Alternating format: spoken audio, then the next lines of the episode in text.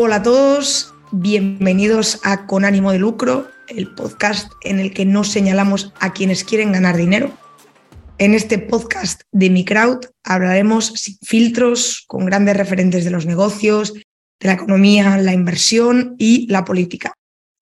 Por cierto, si te interesa la inversión de impacto y quieres ayudar a financiar proyectos de mujeres emprendedoras en América Latina, puedes conocer lo que hacemos en microwd.es puedes mejorar el mundo y ganar dinero. En mi crowd ayudas a mujeres emprendedoras de Latinoamérica y generas rentabilidad. microwd.es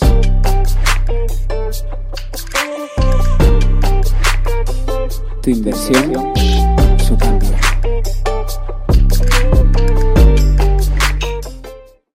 Yo soy Irune Ariño y hoy entrevistamos a Salvador Más. Salvador, bienvenido a Con ánimo de lucro.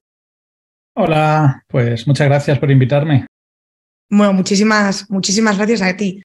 Salvador, tú eres, eh, ya me corregirás, has emprendido, eres inversor y además te dedicas a asesorar a inversores. ¿Es así? Bueno, sí, supongo que hago un poco, hago un poco de todo. También he trabajado mucho en empresa, en empresa corporate, como se dice ahora, ¿no? En empresa normal, como asalariado. He hecho un poco, he hecho un poco de todo. Ya cuando vas peinando canas, eh, vas teniendo más experiencia y, sí, me he movido, he hecho un poco de todo. No, no, no soy muy fan lo de asesorar a, inversores, a inversores, como lo dices, eh, pero... ¿Cómo te gusta explicarlo a ti? No, es que no, no, a mí me gusta estar... Eh, a ver, es verdad que, que, ahora estoy trabajando o colaborando con, como advisor, como se dice en inglés, en, en, consejos de, de, fintechs o de startups, como mi crowd, por ejemplo, eh, que me gustan, que me gustan mucho, eh, como mi crowd, ¿no? Como el ejemplo de mi crowd, de, pero bueno, sí, podría, ser asesor, pero es casi como ser amigo, ¿no? Como ser amigo y estar en esos consejos donde, donde pasan las cosas y donde, pues, si puedes ayudar, eh, eh, si puedes ayudar, ayudas de la forma que sea. Eh, mm. ¿De qué te viene ese interés por querer meterte en, consejo de, de proyectos de inversión para echar un cable? Bueno, es por, la verdad es que básicamente yo he emprendido en, mi vida en varias ocasiones y, bueno, con esa experiencia y del conocimiento técnico que pueda tener de cosas eh, fintech y, de que me gusta y he, aprendido negocios y sé un poco lo, lo duro que es a veces estar solo, ¿no? Pues eh, porque a veces sí que he estado solo y, eh, pues supongo que me gusta, que me gusta pues estar cerca de, gente que, a la que admiro y los admiro como el caso de Alejandro o, Isabel, eh, les admiro en parte por esa valentía que tienen y, porque sé, como yo he estado muchas veces en su situación, eh, porque sé lo solo que se está, ¿no? Y lo bien que viene a veces tener un poco, un poco de ayuda, más que asesoramiento, yo diría ayuda, casi una ayuda eh, de, que estás por ahí y de que va a haber gente que te va, que te va a apoyar. ¿Y cómo, o sea, con qué criterio sueles elegir las empresas a las que ayudas? ¿Porque te guste el proyecto?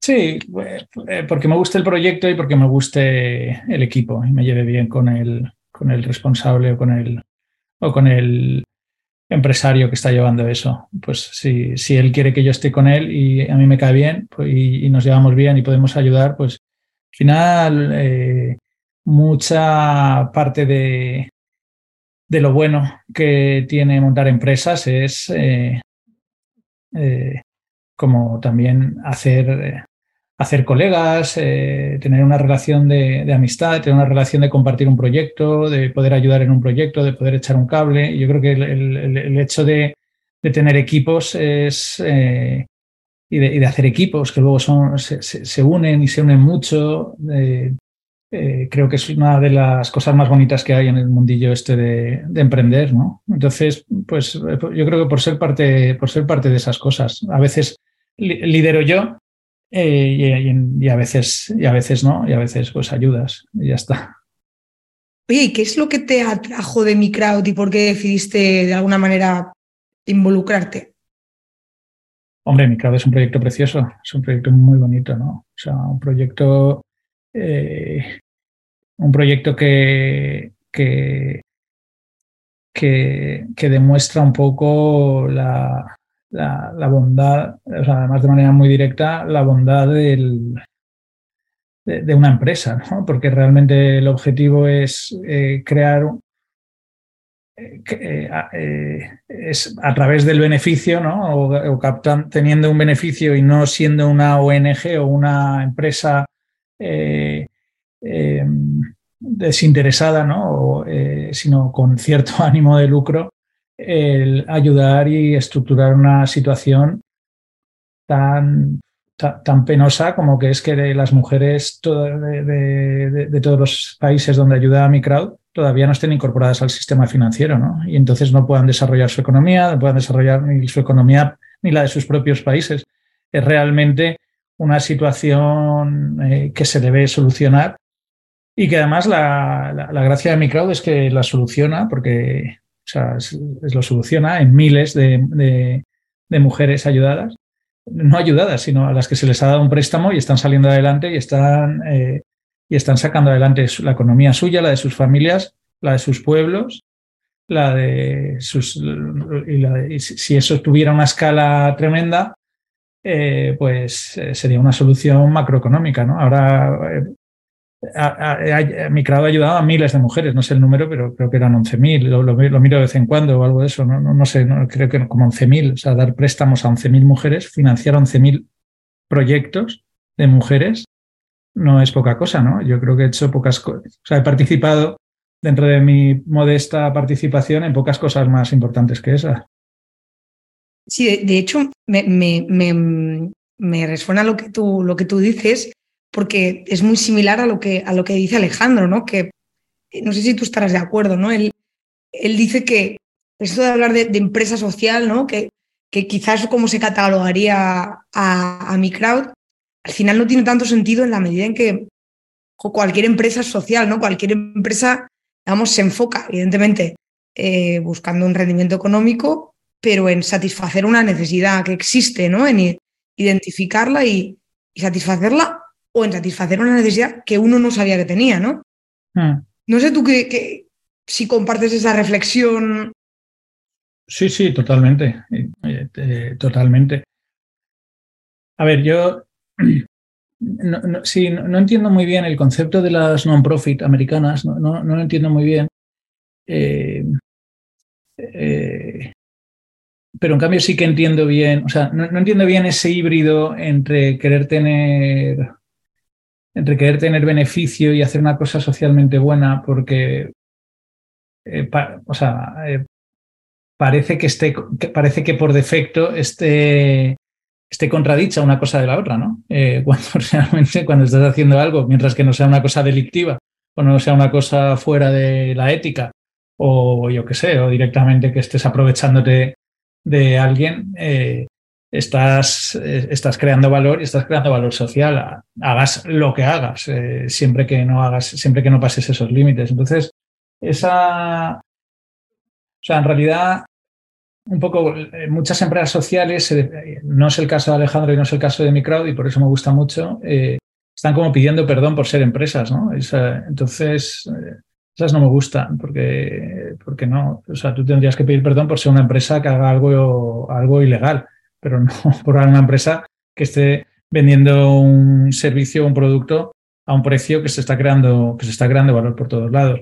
Entonces, eh, muchas veces el enfoque de los emprendedores sociales, por así decirlo, eh, me gusta mucho menos que el de micro, que luego, que luego suele coincidir con los emprendedores más subvencionados, que están en ese rollo eh, más intentando que, que, sea el Estado el que les, el que les el que les financie, pues está muy bien que el Estado financie muchas cosas, pero no, no tiene por qué financiar empresas. Para eso directamente que financie, eh, yo qué sé, proyectos eh, sí, solidarios o caritativos, que es una palabra que en España está muy, muy denostada, ¿no? La, la, propia caridad, pero que en Estados Unidos, por ejemplo, una, una palabra muy, muy prestigiada y donde, y donde funciona, y donde funciona muy bien, ¿no? Aquí muchas veces con la excusa de que la caridad es algo malo, se hace menos caridad, cuando muchas veces lo que hay que hacer es más calidad, eh, más, más caridad y menos subvenciones eh, en, cosas que no funcionan. Y lo que hay que hacer es proyectos como Microwd, proyectos que realmente, eh, aplicando el capitalismo, tienen una acción social súper buena. ¿no? Has mencionado una cosa y era la palabra generar valor. ¿no? Em, es una cuestión como muy así, evidentemente el ánimo de lucro es una cuestión muy controvertida, eh, del tema de que, de que, como tú decías, ¿no? una empresa que, que tiene un objetivo, entre comillas, social, sea empresa, también es muy controvertido. Y la cuestión del valor, a mí me da la sensación que cada día también es una cuestión más controvertida. Para la gente que de alguna forma, aunque sea tangencialmente, eh, os dedicáis a las a la inversión y a las finanzas, el valor es una cuestión muy importante, que a mí me da la sensación que la gente no termina de entender qué es el valor. No sé si, tú te encuentras con esto, no sé si, si tú consideras que en tu mundo en el que te, profesional en el que te mueves está muy claro que es el valor, no hay ningún tipo de problema, pero una vez sales de ahí, parece que la cosa, ¿no? Porque está asociado al dinero y parece que ahí la cosa ya se destruye, ¿no? Pero es que yo creo que pocas cosas hay más valiosas socialmente que un sistema financiero, que un buen, que un buen sistema financiero. Una cosa, un sistema financiero es algo que se lleva recursos de un sitio donde sobran para financiar proyectos en un sitio donde faltan recursos. Que eso funcione bien, que eso funcione de manera eficiente, no se me ocurre que tenga mayor beneficio social social que eso. Es que es muy sencillo. Lo, que, lo que, ocurre es que todo lo que sea, todo lo que sea finanzas, obviamente, pues está, está mal visto porque está visto a través de, de la ideología, de si la gente son yuppies o son brokers, tipo eh, Michael Douglas en Wall Street. Yo creo que ahí hay una, hay una historia muy falsa eh, que, es que no vale la pena ni combatir, porque aunque la combatas, o sea, si estás hablando con alguien que prácticamente de lo que vive justamente es de desarrollar esa ideología y de cobrar subvenciones por ello, es mejor ni, ni, ni, perdonarlo. Yo creo que cualquier persona que lo piense un poco, pues se da cuenta de lo importante que es y el valor social que aporta un, un buen sector financiero en todos los sentidos, no solamente en el tercer mundo. ¿Qué valor aporta eh, por ejemplo, que yo he trabajado mucho más en eso en, fondos de inversión en España, ¿qué valor aporta que el cliente pueda invertir en el fondo que le conviene a él? Bueno, si la clase media o la clase media baja hubiera ahorrado mejor, hubiera, hubiera tenido mejores inversiones, pues a lo mejor ahora mismo tendríamos muchísimos menos, muchísimos menos problemas como país. O la clase media, por ejemplo, estaría mejor si hubiera asignado si, si alguien le hubiera enseñado a asignar sus recursos bien para planificar su patrimonio, su ahorro, su jubilación. Entonces, eh, que, no, no, voy a perder ni un minuto de mi tiempo en discutir con alguien si eso tiene valor o no, porque lo tengo clarísimo que lo tiene. Entonces, no eh, creo que no vale la pena eh, el estar defendiéndose de algo que no, que no, que, no, no, ha lugar. Tampoco estoy diciendo todo el tiempo que, tiene valor, lo, digo porque, porque me lo estás preguntando tú, pero que no. Eh, yo normalmente todos los días trabajo con la conciencia muy tranquila de que estoy aportando a la sociedad. No tengo duda y siempre estoy trabajando en el sector financiero. ¿Para ti es importante pensar que estás aportando algo? Eh, bueno, es importante saberlo, es importante saberlo, sí. Eh, es importante saber que no estás haciendo algo malo y es importante, es que, es que no sé, es que, es que no necesito estar todo el día diciéndome que estoy haciendo algo bueno, ¿sabes? Eh, porque eso es un poco, al final acaba siendo gente santurrona, pero si lo piensas... Además yo creo que nadie lo hace, ¿eh? Pero parece que se le exige, ¿no? A la gente que está Normalmente la que lo piensa es la que está haciendo algo malo, ¿sabes? La que se tiene que poner excusas, es la que tiene que ponerse excusas. Yo qué sé, no lo sé. Yo, eh, o sea, no me gustan tampoco los empresarios que dicen, es que he creado tantos miles de puestos de trabajo, tal. Tampoco me gusta eso, pero, pero la realidad es que yo he sido empresario y he creado miles, he creado algunos, por lo menos un par de miles de puestos de trabajo. Pero no me gusta, lo, he dicho y he caído en mi crítica, ¿no? Pero no me gusta estar todo el rato pensando eso, porque eso sale naturalmente de tu acción como empresario, de tu acción como emprendedor, vas a crear, vas a hacer el bien. No tengo, no tengo, eh, no, tengo muchas, eh, no, tengo, ninguna duda sobre eso, salvo que hagas algo fuera de, fuera de lo ético, o robes, o te aproveches de gente, o yo qué sé, o, vendas algo que, que, es malo para la sociedad, pero normalmente, eh, no sé, hay muchos productos que me imagino que son malos para la sociedad y que la gente también los vende con tranquilidad, pero, pero no lo sé, no, no, estoy planteándome todo el rato si hago bien o mal. También mencionabas, y eso también es una cuestión eh, controvertida, eh, el tema de, de la importancia que tiene el ahorro y la inversión, de personas que tienen un pequeño patrimonio o una pequeña bolsa de ahorros, porque tendemos a pensar que solo invierten casi los millonarios, ¿no? La gente que tiene muchísimo dinero, la gente que tiene patrimonio. Y que alguien de clase media, alguien con un sueldo bastante modesto, no puede ahorrar e invertir ese dinero. ¿Tú, ¿Tú qué dirías? ¿no? ¿Tú crees que cualquier persona con cualquier tipo de ingresos, en cualquier tipo de situación? Hombre, no lo sé porque no tampoco quiero decir algo que luego sea incorrecto. A día de hoy es verdad que, y estoy hablando de España, ser clase media se ha complicado mucho, ¿no? Se ha complicado mucho, sobre todo para gente más joven que no ha llegado a estar en el sistema. Yo creo que España está en un sistema muy de insiders y de outsiders.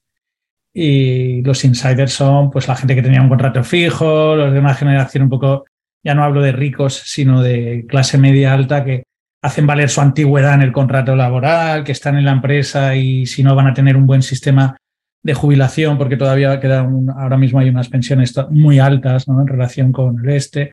Entonces, no lo sé, no, no quiero decir que, cualquiera puede ahorrar, porque si cobras un sueldo mínimo y quieres vivir en una casa decente, pues supongo que, que, no, hay que frivolizar con eso. ¿no? Ahora, sí que conozco mucha gente de, que, gana... Es que en realidad el, el, ajuste que haces de tus gastos con los ingresos es bastante automático. Conozco gente que gana, yo qué sé, 10.000 euros al mes que no llega a fin de mes, ¿no? Eh, y gente que con 2.000 euros al mes puede ahorrar. Entonces, eh, eh, yo creo que ahí hay que hacerse sus pequeñas trampas y sus pequeños truquillos para poder ahorrar, como por ejemplo intentar no recibir, esa es una trampa que creo que, que funciona muy bien, que eso es, creo que se llama en, en, economía del comportamiento, se llama el efecto dotación o algo de esto. O sea, tú si vas a recibir una nómina de 2.000 euros, eh, directamente sería bueno que en la cuenta, imagínate que quieres ahorrar 500, porque puedes, porque tienes un alquiler de 700 y más o menos puedes tirar con 1.500 euros, ¿vale? Si entran los 2.000 euros en la cuenta, te los vas a acabar gastando. Si tú de esos 2.000 automáticamente te mandas 500 de euros a una cuenta de ahorro que prácticamente tú ni lo ves, o sea, automatizas ese, ese sistema y tú no ves que está el dinero dentro de tu cuenta, prácticamente el mismo, o el mismo día de la nómina, como mucho que salga. Ese tipo de mecanismos funciona bien porque entonces tú ajustas tus gastos a los ingresos que estás teniendo corrientes descontado el ahorro. ¿no? Eh, este tipo de, este tipo de, trucos eh, creo, que, creo que es muy bueno y muy sano que la gente, que la gente los, vaya, los vaya haciendo. Obviamente, con, con 1.500 te dé para vivir un poco, para vivir tranquilamente. Tampoco digo que la gente viva eh, como un asceta. Eh, pero sí que creo que para ahorrar eh, hay que hacer truquillos de estos y, funcionan. Y, claro que creo que hay que ahorrar. O sea, es que si te acostumbras a, partir de un nivel, si te, si te acostumbras a no ahorrar, no ahorrarás nunca. A ver, es el caso que te digo, que hay gente que vive con muchísimo dinero que dices, coño, pero ¿cómo se van comprando una casa mejor o van manteniendo cosas o un coche o se gastan el dinero en un coche que también se endeudan, etcétera?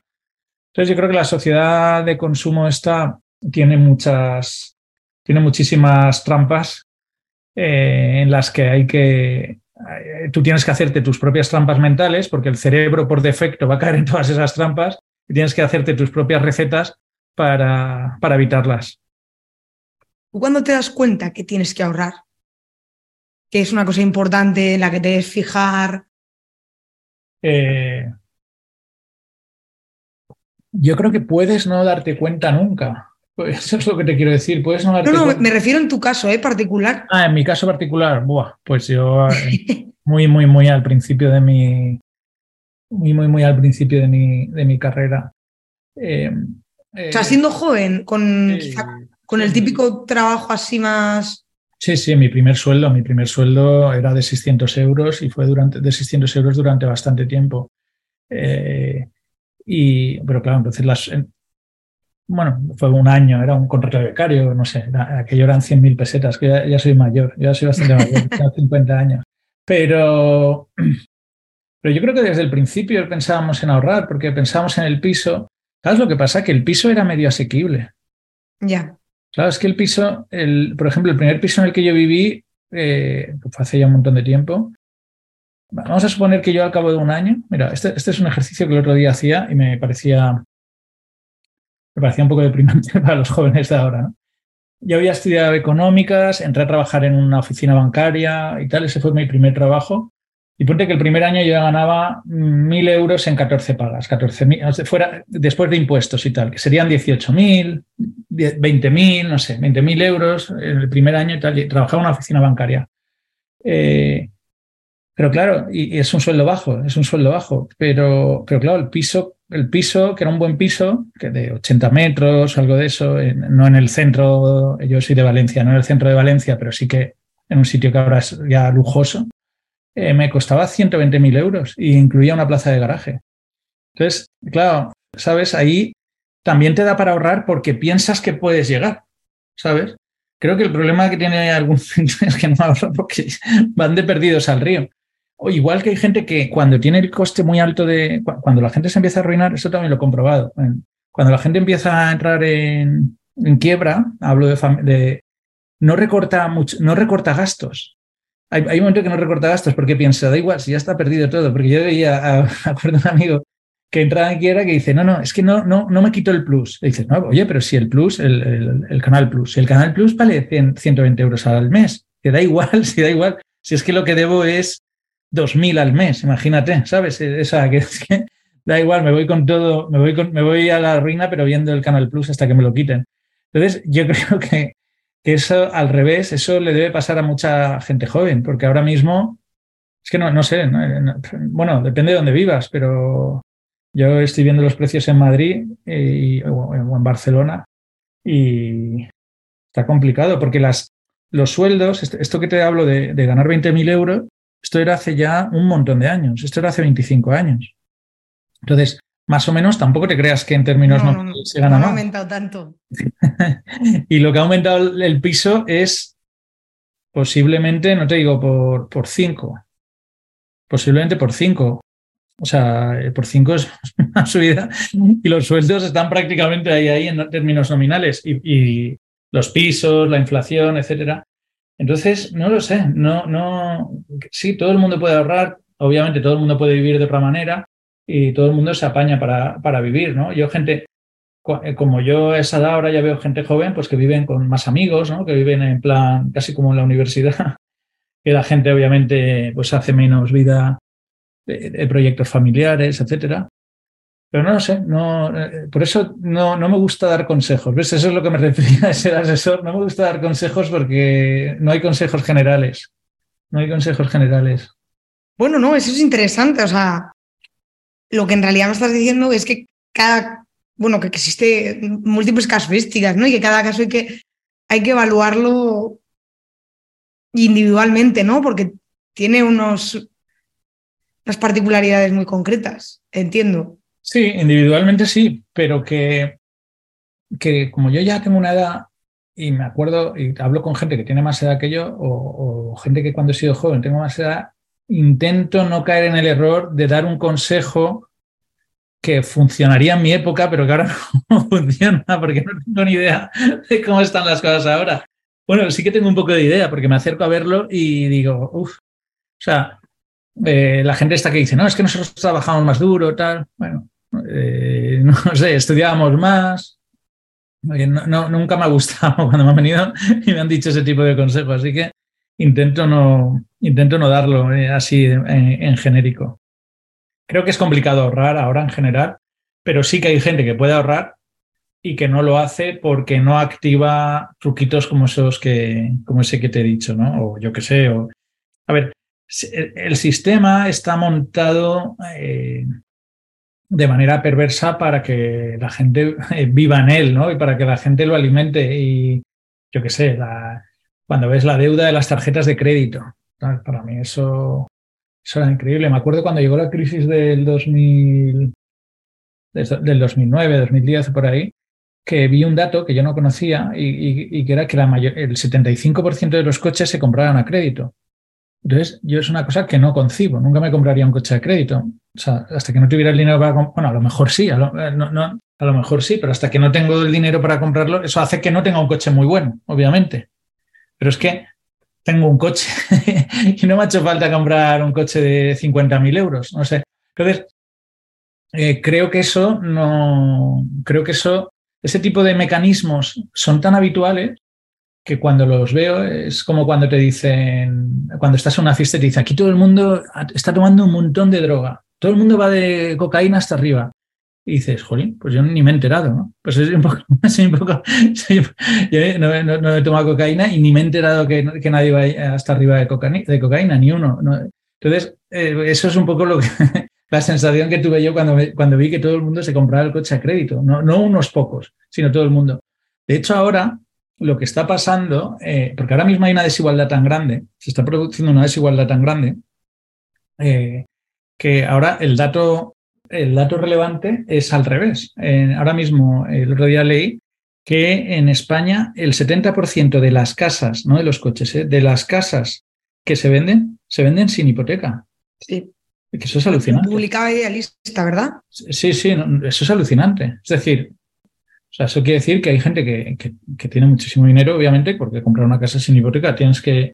Y, hay mucha gente que tiene, tiene mucho dinero y, es sorprendente. Y, la gente que necesita un piso para vivir y tal no lo está comprando, obviamente, porque hay muy poco. O sea, es una cifra realmente de cambio de cambio estructural. Eh, antes sí que yo entiendo, por lo menos, eh, que todo el mundo, casi todo el mundo se compraba un piso con hipoteca antes sería la cifra al revés o más, o el 90% se la compraría con hipoteca.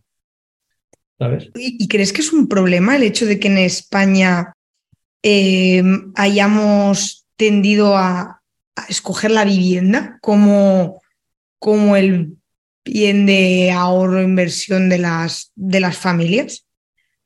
Porque no, eh, no me sé el dato de memoria, ¿no? Pero pero creo que somos el, país de la Unión Europea con más propietarios de vivienda. Sí, no lo veo necesariamente mal. ¿eh? O sea, creo que ha sido un mecanismo de ahorro eh, para alguna gente bueno. Por, lo que te decía un poco, por la, trampa esa que te decía, eso es una manera de hacer una trampa. Si te haces una hipoteca de 500 euros, pues es una manera de ahorrar. Obviamente estás pagando intereses y tal, y luego tener vivienda hace que tengas una vida más, más poco flexible, ¿no? Que no te puedes cambiar tan bien de ciudad. Tiene sus problemas, pero como mecanismo de ahorro creo que, creo que en cierto modo ha funcionado. Ha acumulado capital. La gente lo que va es que el capital que ha acumulado lo, ha acumulado en vivienda. Ahí la putada es la situación actual en la que es muy difícil el acceso a la vivienda. O sea, eso se ha roto. Por eso es lo que te quiero decir un poco que al, al no hacerme una hipoteca, al no pensar en un piso, entiendo que la gente le pueda costar más ahorrar aún, porque dice, coño, es que si no llego, es que si el piso vale 500.000 euros y yo gano 24.000, eh, o no lo sé, habrá, habrá mucha gente. O sea, realmente España es. Eh, eh, o sea, España se ha empobrecido una barbaridad. O sea, se ha empobrecido, obviamente no, no al nivel de Venezuela, pero ha sido desde 2008 por ahí, o 2009, desde, desde la crisis anterior, eh, si ves los datos, es como una Venezuela light, o sea, muy, muy light, no, no, no ha llegado a eso, pero, pero es una cosa light, porque realmente yo ahora tengo hijos eh, que van a empezar la universidad y tal, y, y yo asumo que van a irse fuera a trabajar, que no sé, que, o que emprenden, o la otra alternativa es emprender. En, España sí que se pueden hacer cosas, en todos sitios se pueden hacer cosas, incluso en, hombre, en Venezuela no lo sé porque en Venezuela están muy mal las cosas, pero incluso en Argentina, por ejemplo, un país así eh, muy lioso y, tal, y siempre hay emprendedores que sobreviven ¿no? y, que, y que prosperan. Y supongo que en Venezuela también. Pero yo creo que ahora mismo los jóvenes tienen la opción de emprender o, o emigrar o por lo menos trabajar en una empresa que tenga un contexto multinacional. Porque si la empresa es nacional, coge de referencia los sueldos esos de mierda que están pagando a gente con licenciados, con másters, con gente con inglés perfecto, etcétera, se le están pagando unos sueldos muy bajos. Y, en cambio, si trabajas en una empresa que aunque tenga sede en España, tiene sede, con que tenga sede ya en Inglaterra o en, o en cualquier otro sitio donde los sueldos eh, no son nominalmente tan bajos, pues ya puede ser que, que, les sepa mal pagarte, pagarte tanto, aunque sepan que tú los cobrarías porque en España se cobra muy poco. Y entrando en el, en el mundo de la empresa, tú me decías que, que has eh, emprendido en, en, varias ocasiones. ¿Cuál fue la, la primera vez y por qué te decidiste a emprender? Porque también me has comentado que al principio, o sea, digamos, tu primer trabajo fue en, al salir de la carrera en, en, una, en la oficina de un banco, ¿no? Sí. Entonces, ¿en qué momento dices, oye, pues quiero dar el salto a ver qué, a ver qué tal el mundo de la empresa? Bueno, no, no, en mi caso tampoco funcionó, tampoco era todo tan pensado. Ahora se piensa muchas cosas, hay startups, hay mentores, hay asociaciones, entonces eh, no era normal lo que hice, pero, pero no lo pensé como algo extra. Yo creo que mi motivación para ser empresario o para eh, montar un negocio era que no soporto estar en una empresa y que me, y que me estén diciendo lo que tengo que hacer, sobre todo si la empresa, eh, si no respeto, suena un poco fuerte la palabra, pero es un poco así, ¿no? Pero la realidad es que así, si no respeto intelectualmente al, al, tío que me lo está diciendo, si pienso que el que me está diciendo no, si tengo un jefe que, es, que no está. Entonces en las empresas no, no, es que, no, no, es que la gente tenga un problema individual, intelectual. Hay gente lista, eh, hay gente muy lista en empresas grandes, más lista que yo, pero que luego en conjunto, en, el conjunto de la empresa, en la dinámica de comportamiento de la empresa, de una empresa ya consolidada, te hablo de una empresa grande, eh, se comportan de manera estúpida. O sea, la, las reuniones son insoportables. Las reuniones, se, gente lista que entra en las reuniones, de repente se, se convierte en estúpida o sea, lo que sale de ahí no es, es como una sinergia de lo peor de cada uno, ¿no? Y entonces eso me, me hace perder, me hace tener una sensación de, de, mucha pérdida de tiempo. Y entonces el paso, o sea, cuando estoy insatisfecho con eso, una insatisfacción vital, es lo que me ha llevado a emprender. No, no me ha a emprender porque me gusta emprender. Yo, yo no soy un. De hecho, soy, soy miedoso. Cuando estoy, cuando estoy emprendiendo no duermo bien, no, no, o sea, tengo malestar, no, no, no, no, es, no, no, es, no soy un valiente, no soy un valiente, pero, el, pero casi que prefiero ese malestar que el malestar de sentirme eh, perdiendo el tiempo en mi vida porque estoy todo el día haciendo tonterías, o sea, todo el día hablando de tonterías. Y entonces en una empresa es muy fácil, en una empresa grande, es muy fácil llegar a ese, a ese nivel.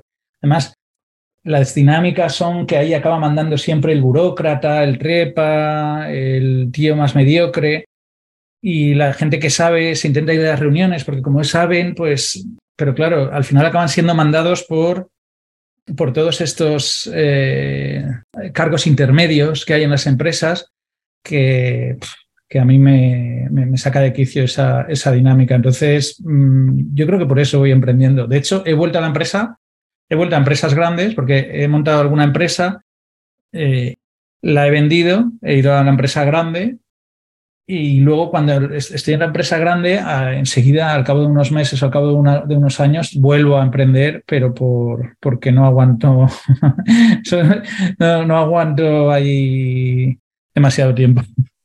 No lo llevo bien. Y esta cosa como cíclica, ¿no? De estoy en la empresa, luego emprendo, luego estoy en la empresa, es porque a, su vez, esto que decías de es que soy un poco miedoso y tal, cuando estás emprendiendo llega un punto en el que dices, bueno, esto ya está funcionando bien, mm, ya necesito un tiempo de, descanso, lo vendo y me meto en la empresa.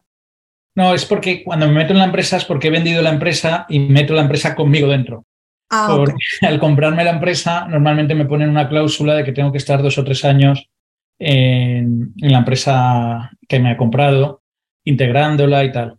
Eso eh, una vez fue muy mal y la última vez ha ido muy bien, porque la última vez me compró Finametrics en 2018, eh, una empresa que teníamos que se llama Finametrics, me compró el Fans y ha ido, ha ido muy bien. O sea, ya ha debido madurar y no he acabado, por lo menos no he acabado a puñetazos. Pero las anteriores sí, las anteriores sí que acabé prácticamente a puñetazos y no, y no. ¿Cómo es esa experiencia de que te compre una empresa? O sea, ¿cómo funciona ¿E-, ¿Eres tú el que buscas o el que has buscado en un momento dado vender la empresa o te ha llegado la oferta sin que en ese momento tú te estuvieses pendiente de...? No, yo creo que por el tipo, ahora que estoy hablando contigo, que estoy así un poco como, como, como estás haciendo un poco de psicóloga, de psicóloga de, de psicóloga, creo que un poco por, por, eso que he dicho antes, de que me, al final a mí me da miedo el, yo, monto empresas que son buenas piezas para que alguien las compre, para que una empresa más grande las compre, ¿sabes? Es decir, entonces, y yo sí que soy consciente de eso, soy consciente de que eh, esta empresa es vendible. No busco venderla, pero en un momento dado, cuando está la oportunidad y cuando hay un buen, un buen tiburón que la puede comprar, sí que me puedo acercar. Pero ahora, por ejemplo, he salido de All Fans y estoy emprendiendo otra estoy, en la fase emprendedora eh, estoy con mucha ilusión, porque al principio siempre hay mucha ilusión y tal. Luego vienen los miedos y, la inseguridad de si va a salir bien, etc. Eh, pero, son piezas que se pueden comprar. seguramente si no fuera tan miedoso, hubiera pensado yo en hacer, ah, hay una, en hacer la escala de la empresa. Soy muy bueno en montar la empresa, en montar la empresa al principio. Pero luego, cuando llega que hay que escalar, cuando es una empresa que tiene que tener más de 50 empleados, más de X millones de facturación, casi prefiero vendérsela a otro porque ya hay demasiado, demasiado esto. O simplemente que me da miedo. Por ejemplo, ahora en la empresa que tengo, en la, empresa que estoy montando, eh, tengo ofertas de capital riesgo que quieren, quieren invertir en mi empresa y me quieren, me dan dinero para que lo haga, para que lo haga lo grande. Y me dicen, no, te damos dinero para que luego no la tengas que vender para que hagas tú toda la escala. O sea, todo el escalado, el scale up, le llaman. Tú eres muy bueno en startup, pero el scale up, el scale up es verdad, lo hago vendiéndolo. Porque para mí, All Fans, por ejemplo, o BME, que era la anterior, la, bolsa de España, es que son empresas, y, la bolsa alemana me compró la anterior.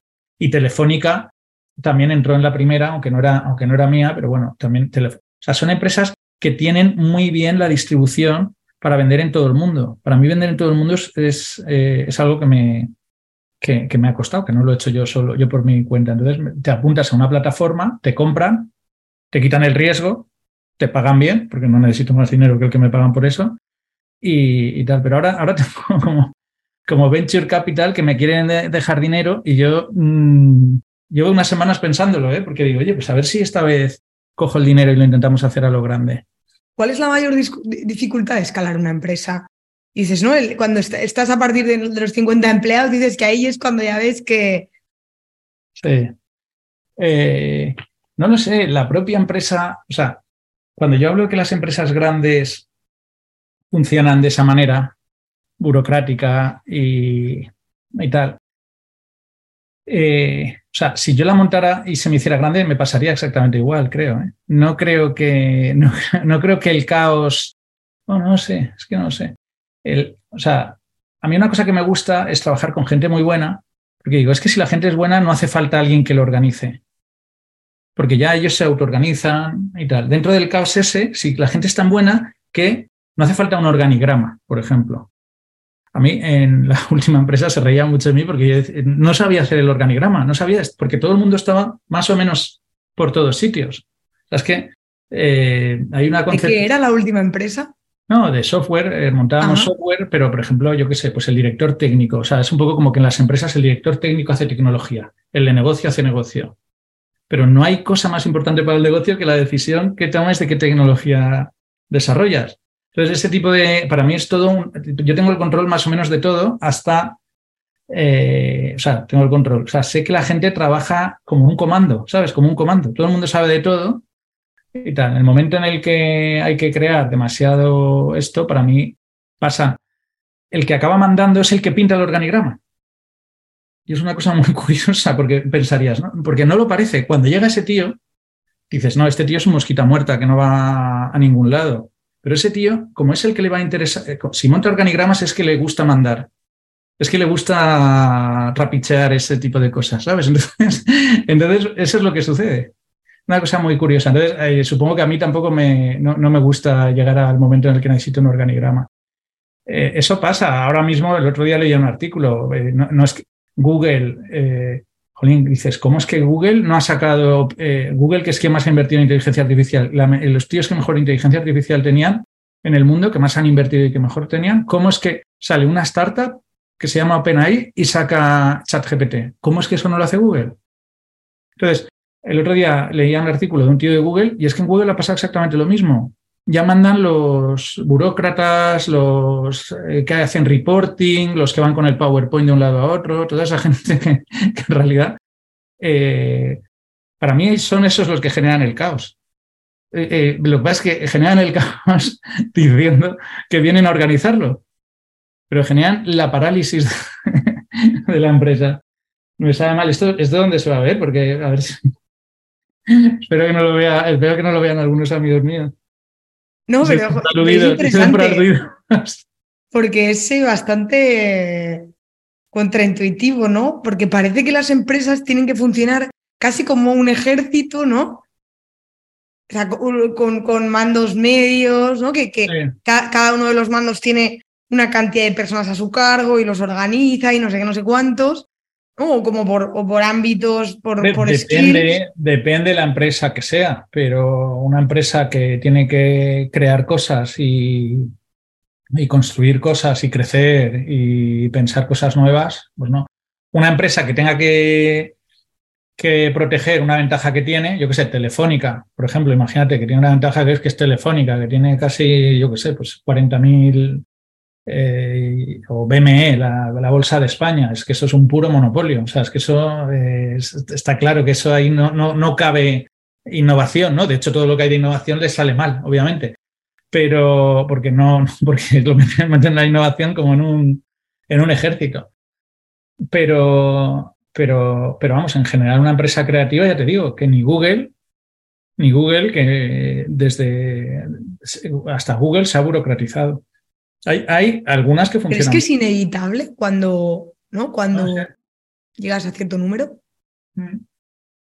No sé, yo creo que, o sea, a mí me gustaría una empresa caótica, grande. O sea, me gustaría verlo, que donde realmente alguien decidiera, no, aquí no hay puestos intermedios. Aquí vamos. Eh, ¿Sabes quién es fan de eso? Eso hay un libro muy bueno que es el de la gestión de recursos humanos en Netflix que hablan de esto que te digo. Pero bueno, Netflix tampoco está yendo muy bien y las películas que sacan cada vez son peores. Pero el libro estaba muy bien, era, estaba muy bien. Ese hablaba de, de, lo que yo te digo, que era que sí que se puede crecer. O sea, es, tienen el ideal de que se puede crecer sin cargos intermedios, sin tíos de estos que van por ahí eh, mamoneando. Como para hacernos una idea como más práctica, ¿cómo, ¿Cómo es tu día a día como jefe? ¿no? ¿Cómo organizas tú tu empresa e, en este caos que tú dices? O sea, ¿qué es para ti el caos? No, gente, si tú tienes gente muy buena, ya está. Tú tienes gente buena. O sea, para mí ahora que estoy montando una empresa, para mí lo más, el, mayor capital que pueda tener yo o que pueda tener cualquier empresa es la capacidad de traer talento. Pero talento de verdad, gente que sea muy buena, gente que sea ejecutiva por sí misma, que ellos mismos hagan un proyecto, O sea, que no necesite nadie que le esté detrás, ¿no? Que no necesite nadie que esté detrás y que, y que, te, y que te juntes, que eso es más difícil en el mundo este del teletrabajo, y que os juntéis y que salgan chispas de ahí y que salga ahí una creación en equipo. Pero en equipo, cada uno de ellos, eh, cada uno de nosotros habiendo hecho algo eh, particular, no. Ay, no, vamos a juntarnos para ver quién hace esto, ¿no? a ver, tú haces esto y lo compartimos y tal. Yo creo que sí, gente, o sea, la, la, la, cosa está en, en, juntar ese talento y esa es la parte bonita. Por eso es verdad que luego se complica más y supongo que por eso me gusta vender las empresas y empezar otra luego de cero, ¿no? Para empezar desde el principio. Parece que se te da bien encontrar talento, ¿no? Porque si no, no te funcionarían ese, ese caos que tú dices, ¿no? Mm. Mm. ¿Crees que es así? Que tienes como, bueno, como una especie de, olfato para el talento, para... Bueno, es, porque no es fácil, ¿eh? Yo creo que no es nada fácil. Mm. Sí, yo creo que, que, sí que yo creo que sí que se me da bien, pero también es luego que el talento se quiere ir contigo, ¿sabes? Porque el talento muchas veces está muy bien pagado en eh, está muy bien pagado en algunas empresas y, y aún así es, es, el que se quiere ir, ¿eh? O sea, yo creo que es un poco recíproco. Cuando veo gente buena, eh, es, pero bueno, es, es, buscar. Yo creo que hay mucho talento por ahí, incluso, no sé, por ejemplo, en Twitter, eh, de Twitter, eso lo, he comentado alguna vez, ¿no? Eh, eh, o sea, yo he fichado bastante gente de Twitter. Muy ¿A Twitter te refieres porque lo seguías? Sí, porque les sigo, veo su tweet y digo, ah, este tío es muy bueno, tal, no sé qué, o esta tía es muy buena. Y entonces hablo con ellos y luego resulta que no tienen un trabajo tan bueno para lo bueno que yo me pensaba. Entonces, hablo con ellos y si efectivamente es tan bueno, pues sí que se viene, se, van a venir conmigo. Si, si, eso sí, sobre todo si. Porque hay gente que tiene un trabajo mucho peor que, que el talento que. ¿Te lo encuentras mucho esto? No, pero si lo busco, cuando lo busco, sí, cuando lo busco, sí. Y luego, si tú tienes a los mejores, los mejores hacen imán luego. Eso me pasa en los equipos técnicos, ¿no? O sea, tiene que, tiene que ser alguien que, con el que la gente quiera trabajar para aprender. Es que el aprender es una motivación muy buena. El aprender es una motivación muy buena. Eh, y no es. Todo el mundo dice, sí, queremos aprender, pero no, no es tan verdad. Muchas veces no, no, es verdad. Si alguien quiere aprender todo el tiempo, tiene, tiene impaciencia, o sea, está impaciente cuando está una temporada sin aprender y, se siente mal y ve que no progresa y tal. Eh, bueno, yo cuando hago entrevista de trabajo y alguien me dice, es que me siento estancado en mi trabajo, le hago mucho caso a eso, ¿sabes? O sea, es una muy buena razón para, para, para entender, para, para, moverse. O sea, estoy estancado porque no aprendo cosas nuevas. Eh, no sé, gente que sea inquieta, que, que sepa un poco de todo, que veas que, que tiene inquietudes. No, es tan fácil, no es tan fácil. No, no, totalmente. O sea, no es, yo creo que no es nada fácil eh, identificar el talento, como tú dices, que se quiera ir el talento y luego mantener el talento. Pero además de eso, hay otra cosa y es, a veces te puedes llevar un chasco, ¿no? A veces puedes tener unas expectativas muy altas con alguien y, luego, la verdad, la verdad no sea como tú creías. hay que despedirlo al minuto. ¿Tú crees que se puede, o sea, tú te has encontrado algún caso que digas, bueno, esto lo he podido reconducir o cuando la cosa no funciona, no va a funcionar. Si la expectativa es muy alta y, el performance enseguida es muy bajo, hay que... No, es, difícil reconducirlo. Es difícil reconducirlo porque, porque esa persona también ha entrado con, un, con una responsabilidad alta. Entonces es difícil. Y esto pasa, esto pasa muy, muy a menudo. Esto me pasaba más eh, hace Hace siete, ocho años o, diez años eso me pasaba más, sobre todo con los jóvenes. Los jóvenes me engañaban mucho porque me, di, porque, porque me había dado cuenta que los jóvenes habían aprendido una cosa que la generación nuestra no sabíamos, que era aprender a presentar. Ya. Eh, entonces aprendían a hablar y a hacer pitches y no sé qué. Ha habido una educación muy para aprender a presentar. Y entonces yo siempre pensaba, jolín, imagínate que tenía alguien y te hacía una presentación, yo que sé, de blockchain o de lo que sea. Entonces decía, jolín, este tío cuánto sabe. Y luego eh, y le fichabas y decías, este va a ser una estrella. Y, luego al, siguiente día te das cuenta que solo sabía hacer la presentación, pero que en realidad no sabía ni lo que era el blockchain. te pongo ese ejemplo, ¿no? que no, no, no me ha ocurrido eso, pero entonces ha habido un momento ahí que entonces me di cuenta que es que en la universidad les estaban enseñando a presentar. No les estaban enseñando, enseñando a aprender. Entonces hubo un momento que sí que me descolocaba. O el, propio Twitter. Alguien en Twitter puede parecer brillante y luego cuando rascas dices, jolín, es que he aprendido un poco, o sea, es muy superficial, ¿sabes? Esto era muy, era muy superficial y mi visión ha sido muy superficial de eso. También te puede engañar. Pero bueno, eso es algo que también vas, que también vas, vas aprendiendo, eh, vas aprendiendo. yo qué sé, o si ves el LinkedIn de un chaval que empieza a poner ahí farfolla de cosas así pedantes y como que queriendo quedar bien y teniendo recomendaciones y tal, así muy artificial, muy artificioso, pues entonces también te echa un poco para atrás. Yo creo que creo que creo que sí que no, no es difícil no es tan difícil ver que la gente, la gente que, vale, tampoco estoy diciendo que tengas que fichar a cracks siempre, ¿no? Pero que digo a gente que, que, sea buena gente y que, y que, y que sea gente interesante para, para, el, para, el trabajo, interesada e, inquieta, quiero decir, eh, eh, gente que, que, quiera aprender cosas.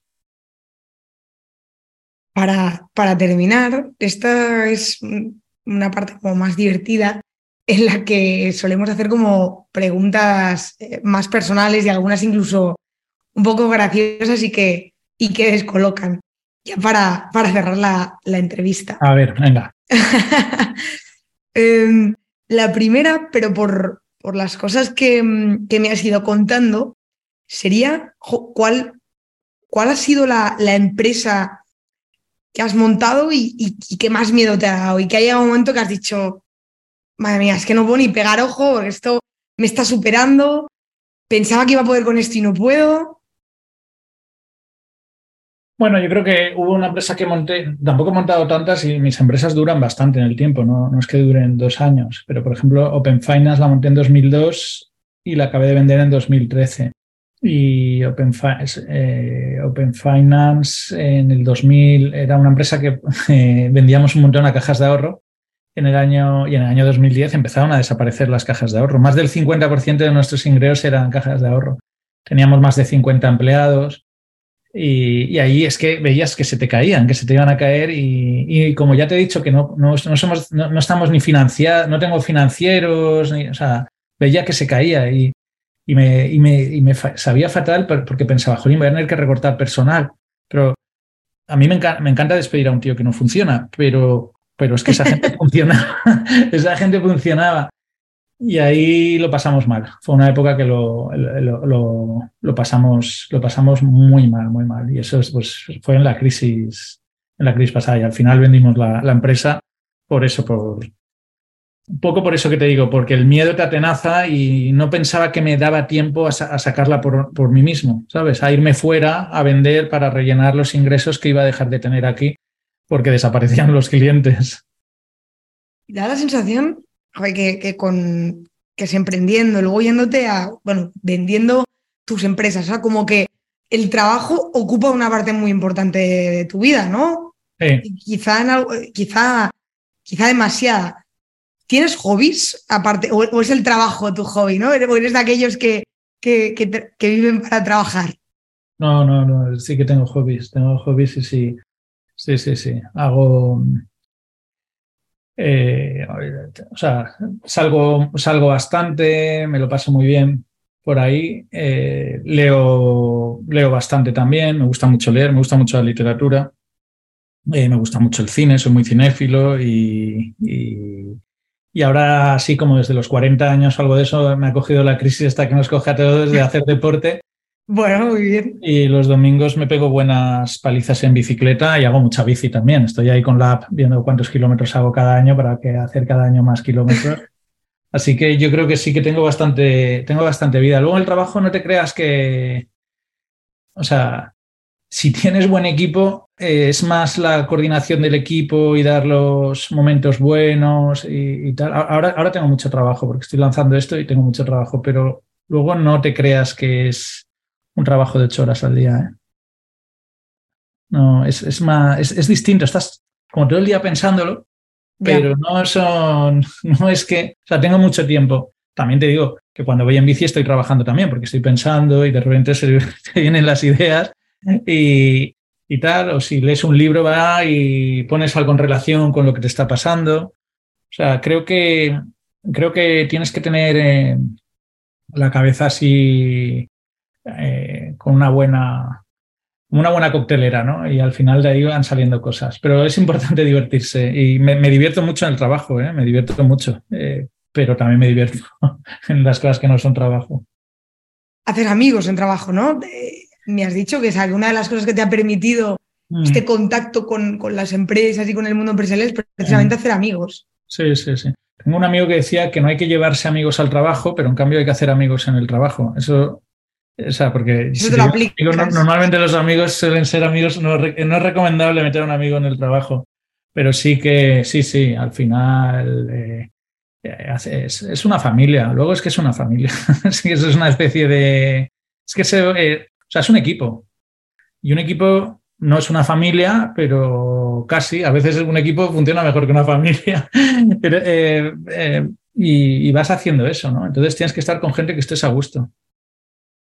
Y la, última y la mejor, que porque deja todo el mundo es eh, ¿a dónde llevarías a alguien en, en una primera cita? Ah, uff. Eso es la, misma. Todo el mundo hace ese, mismo comentario. no, no lo sé. A mí.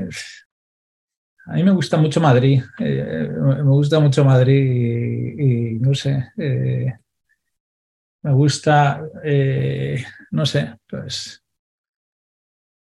Pues básicamente a una cena por allí, por, el barrio de Chueca, que es por donde vivo, y luego a tomar copas al Tony 2, ahí al, este. Sería una primera cita que no va a acabar muy, no va a acabar muy bien, no va a acabar muy bien, pero seguro que es divertido. Seguro que es divertido. Me gusta el Tony 2, me gusta mucho. Me gustaba más antes, ahora ya no me gusta tanto, pero antes de la pandemia yo decía que yo era el más el más joven de Tony 2 y ahora soy el más viejo después de la pandemia. Entonces sé que todos los que eran más viejos o se han muerto o han dejado de ir y ahora está todo lleno de niños. Pero, pero bueno, ahí sigo yendo de vez en cuando. Bueno, pues eh, muchísimas, muchísimas gracias, Salvador. Ha estado súper interesante. A los que nos, nos vayan a ver, también muchas gracias por, por quedarse hasta el final de la entrevista. También comentarles que, oye, si les gusta y tal, pues, pues que nos ayuden a difundir un poco estas entrevistas que yo creo que, está muy bien salir un poco de las entrevistas estas como más corporativas en las que uno habla de cosas que, que, para la gente corriente pueden resultar muy aburridas, ¿no? Y, conocer que al final la gente que está detrás de las empresas es gente de carne y hueso eh, que tiene eh, experiencias vitales muy similares, ¿no? A las de otras personas. Y, de nuevo, también y aprovechando que tú, que tú también estás metido en mi crowd, pues recordar que, si a alguien le interesa la inversión de impacto, que se metan en, en microwd.es y que echen un vistazo a lo que, a lo que hacemos. De nuevo, muchísimas gracias, Salvador. Bueno, pues muchas gracias a ti y seguimos en mi crowd, ¿eh? dándole duro.